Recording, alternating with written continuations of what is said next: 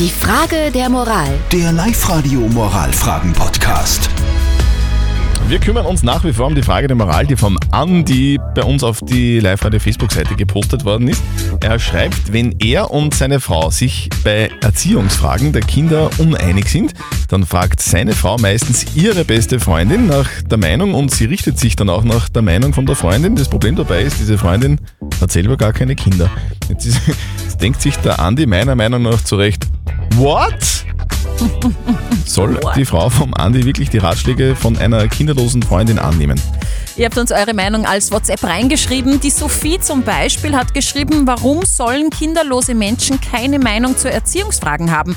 Für mich klingt das danach, dass der Mann eifersüchtig ist, weil seine Meinung mal nicht so wichtig ist wie die einer Freundin. Und der Christoph hat noch reingeschrieben, Ratschläge kann man von jedem hören und annehmen, aber eigentlich sollte das dann schon so sein, dass die Eltern gemeinsam entscheiden, wie sie was machen und äh, vor allem in Erziehungsfragen muss man zusammenhalten. Ja, das finde ich auch. Aber was findet unser Moralexperte Lukas Kehlin von der katholischen Privatuni in Linz? Eines der berühmtesten pädagogischen Bücher ist Emile oder über die Erziehung von Jean-Jacques Rousseau. Rousseau selber hatte seine fünf Kinder früh in ein Heim für Findelkinder gegeben. Das war damals nicht so unüblich. Darf also jemand, der selber keine oder kaum Erfahrung mit der Erziehung von eigenen Kindern hat, Ratschläge geben? Ich meine schon. Die Erfahrung kann ja aus der eigenen Kindheit oder mit anderen Kindern stammen. Auch wenn alle Eltern wissen, dass das, was man sich vornimmt und das, was man dann tatsächlich lebt, zwei verschiedene Paar Schuhe sind. Ja, also das glaube ich eben auch. Dass, äh, man kann sich schon Dinge vorstellen, wie es idealerweise laufen sollte, aber wenn man selber keine Kinder hat, dann kennt man ja das ganze Chaos nicht, oder?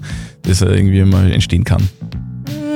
Geht so. Habt ihr auch so eine typische Moralfrage und wisst nicht genau, wie ihr euch entscheiden sollt? Schickt sie uns einfach rein. Am besten als WhatsApp-Voice oder postet sie auf die Live-Radio-Facebook-Seite. Und morgen um kurz nach halb neun gibt es die nächste Frage der Moral bei uns auf Live-Radio.